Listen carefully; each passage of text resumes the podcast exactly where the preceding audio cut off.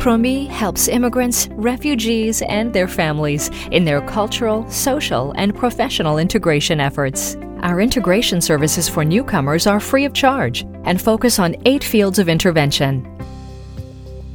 The Welcome and Integration Service offers personalized support for integrating into Quebec society. We can facilitate access to relevant resources, services, and programs such as housing, health and social services, education, work, and preparing for the Canadian citizenship test. French courses are also available at Promis through the Ministry of Immigration, Francization, and Integration, MIFI, according to the Linguistic Integration Program for Immigrants. The Employment Assistance Service offers personalized job counseling. Our goal is to help immigrants and graduates overcome difficulties in finding, starting, or maintaining employment in their respective fields of expertise. We also provide support for the recognition of prior learning experiences, reorientation, and vocational training. The Settling in the Regions of Quebec service provides multiple opportunities to live, study, work, or create a business in the different regions of Quebec. It is aimed at immigrants with a sufficient knowledge of French, regardless of employment status. We help these individuals analyze their needs, create an action plan, and access financial support. The Academic Support Service promotes academic perseverance and success among immigrant youth aged 6 to 17 who are struggling at school.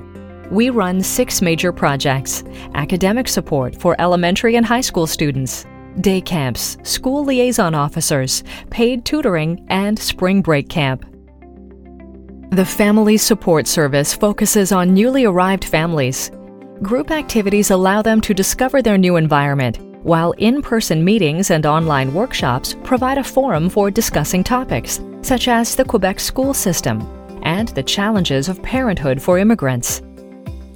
The Food Action Service helps promote food security for immigrants by facilitating access to sufficient, healthy, and high quality food at a fair price. Initiatives include fresh fruit and vegetable boxes, school lunch workshops, and collective cooking workshops. Finally, our Maria Goretti residence has been welcoming women of all origins for short and long term stays since 1953. This residence has 220 rooms and offers three types of stay, depending on individual situations and needs. In addition to our core services, PROMIS reaches immigrant communities through its liaison officers.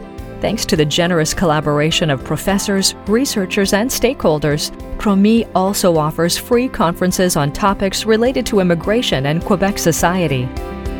For more information on our services or on how to book an appointment with a counselor, visit promis.qc.ca or call us at 514 345 1615. Promis is a mandatory organization financed by the Government of Quebec.